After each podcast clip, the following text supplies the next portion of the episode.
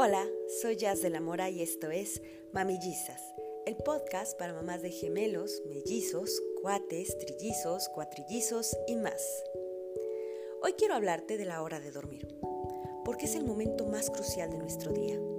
Sin importar la meta que nos hayamos impuesto, la prescripción del médico, el consejo de la vecina, el remedio herbolario de la abuelita, a la hora de dormir, la teoría no encaja con la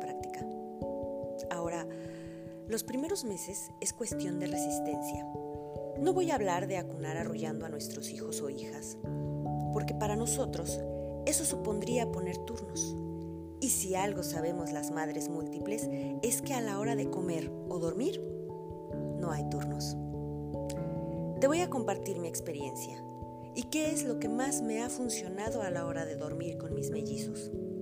Desde que Liz, mi hija, llegó a casa, ha dormido conmigo y a los 15 días que llegó Coco, mi hijo, lo mismo. Por practicidad, me duermo en medio de los dos.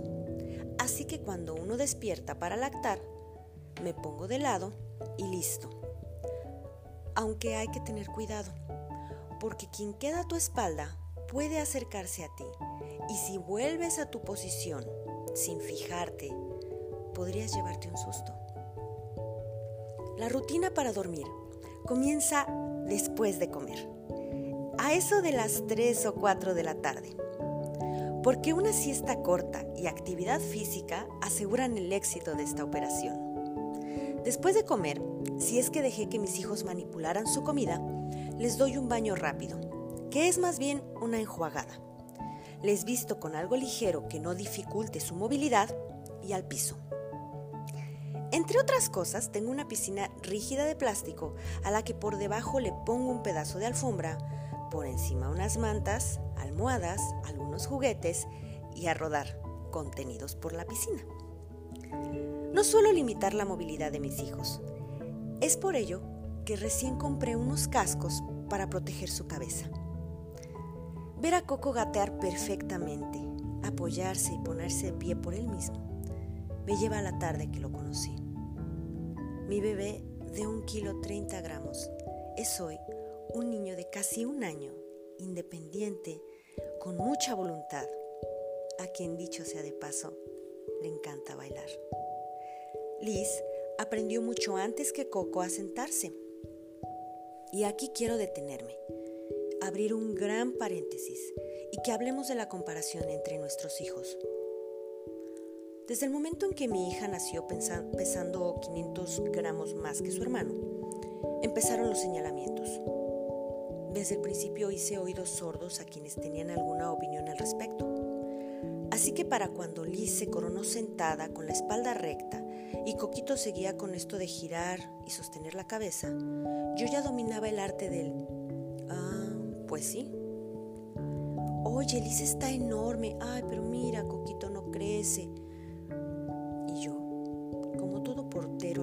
Atajar esa bola, respondo, ah, pues sí. Y si quiero darle chanfle, remato con, ¿verdad? ¿Por qué respondo así? Porque nadie tiene derecho a cuestionar el desarrollo de nuestros hijos, aunque se hayan creado en el mismo espacio y al mismo tiempo. Punto. Cerramos paréntesis. Volvamos a nuestro tema. Estaba contándote que después de comer y un baño de pollito ligero es hora de jugar. Acostumbro ofrecer un biberón después de comer, de acuerdo a lo que mis hijos prefieran, ya sea en cuanto terminaron de comer o luego de jugar un rato, cuando ellos estén listos. Casi siempre es uno después del otro, con una diferencia de 5 a 10 minutos. Toman una siesta corta y luego otra vez a jugar después de este tiempo de jugar, cenar. Y con esto comienza la recta final. Desde hace meses, mi colchón yace en el suelo porque un mal día Liz se cayó de la cama. Parece ser que esto es algo súper común, pero estos sustos no son lo mío. Así que el colchón cambió de residencia.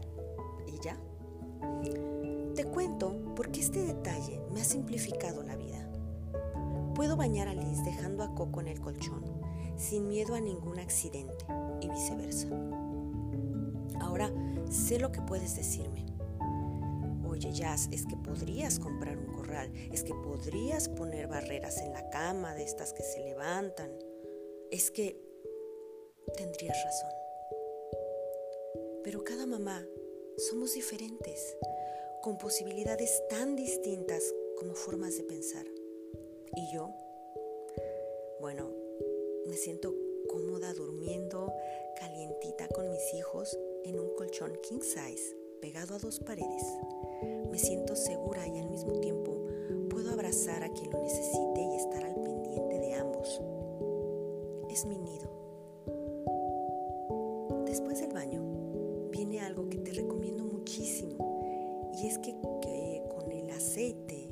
Loción humectante que le pongas a tus hijas o hijos, mezcles un poco de aceite esencial de lavanda. Yo compré uno buenísimo, especial para bebés, en Amazon. Si te interesa, déjamelo saber en la página de Mamillizas en Facebook y te paso el dato.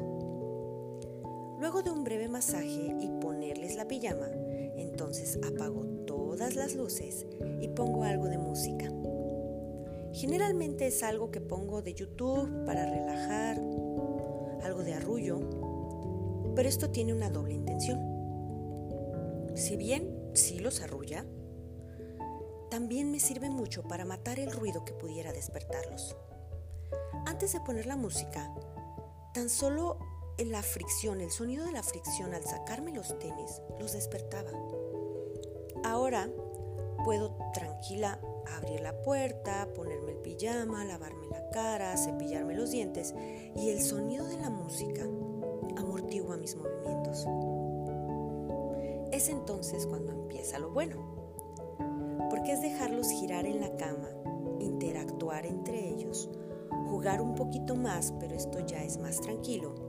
Y cuando veo que el cansancio ya se asoma por esos ojitos encapotados de sueño, les doy un biberón calientito paciencia el resto.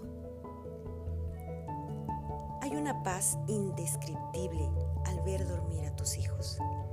Y te recomiendo que refuerces esa paz con un espacio seguro, duermas con ellos o no. Haz tu nido y cuéntame cómo te sientes con ellos.